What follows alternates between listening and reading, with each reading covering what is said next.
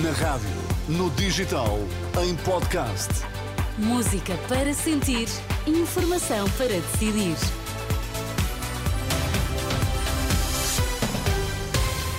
Atualizamos agora toda a informação. Vamos saber quais os títulos em destaque nesta edição da meia-noite. Mais de metade dos portugueses desiste de mudar de casa devido aos preços elevados. Há mais promessas de protesto por parte dos agricultores esta quinta-feira, no distrito de Bragança.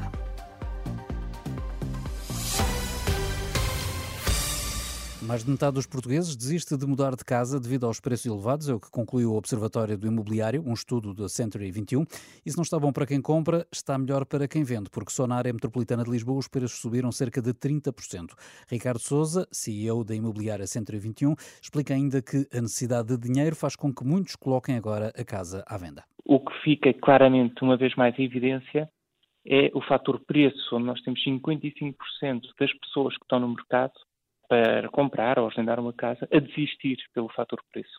E quais são os motivos que levam as pessoas a mudar de casa? Temos fatores económicos que, que entrou, que não existia, que é a necessidade de liquidez, mas o, os fatores fundamentais continuam a ser as alterações da estrutura familiar, no, o ser independente, o casamento, o divórcio, Outra novidade é que há mais pessoas a aceitar casas em segunda mão e mesmo a precisarem de obras. Mais de 92% preferem viver em casa própria, mas apenas 65% conseguem.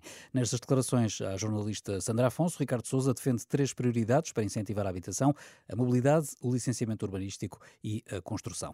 A Proteção Civil alerta para a ocorrência de períodos de chuva forte e vento com rajadas que podem chegar aos 110 km/h nas próximas 48 horas.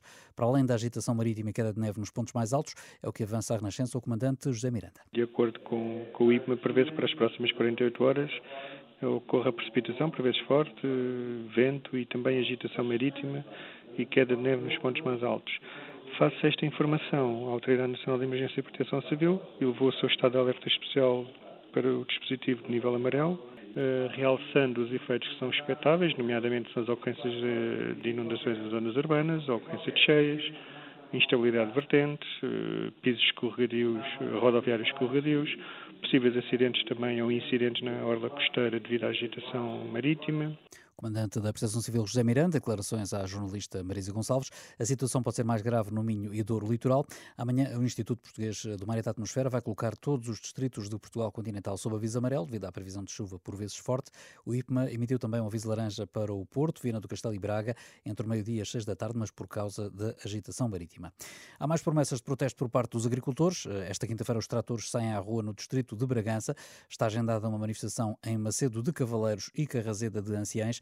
Em declarações à Renascença, Ana Rita Bivar, porta-voz do Movimento Civil de Agricultores de Portugal, na região de Trás-os-Montes do Minho, admite que o protesto possa bloquear estradas, é um movimento que atua de forma espontânea. Já temos na calha várias, várias ideias para o nosso protesto, se for necessário, isso acontecer, eh, mas realmente cada zona eh, estará a tratar, como tem conhecimento da sua, da sua zona e das suas, e pronto, da, da quantidade de pessoas que vão aderir, cada zona está responsável por tratar do tipo de protesto que quer fazer. Não nos podemos esquecer que este é um movimento espontâneo, cada um tem sempre uma última palavra a dizer da forma como se quer expressar. Ana Rita Bivar diz esperar mais medidas de um governo de gestão e, em concreto, defende que Portugal deve manifestar a sua oposição ao acordo de livre comércio entre a União Europeia e o Mercosul, queixando-se de alegada concorrência desleal de produtos agrícolas. No futebol, o Sporting segue para as meias finais da Taça de Portugal, após a vitória desta noite frente à União de Leiria por 3-0, com dois golos de Jóqueres e um de Pedro Gonçalves.